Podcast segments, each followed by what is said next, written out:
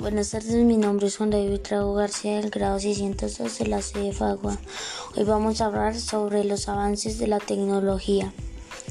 Las tecnologías como los robots y la inteligencia artificial y el aprendizaje de las máquinas evolucionan a paso veloz.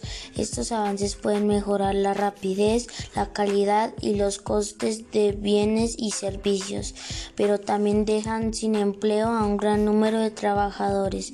Dicha posibilidad pone en tela de juicio el modelo tradicional de prestaciones, según el cual la cobertura sanitaria y las prestaciones están ligadas al empleo.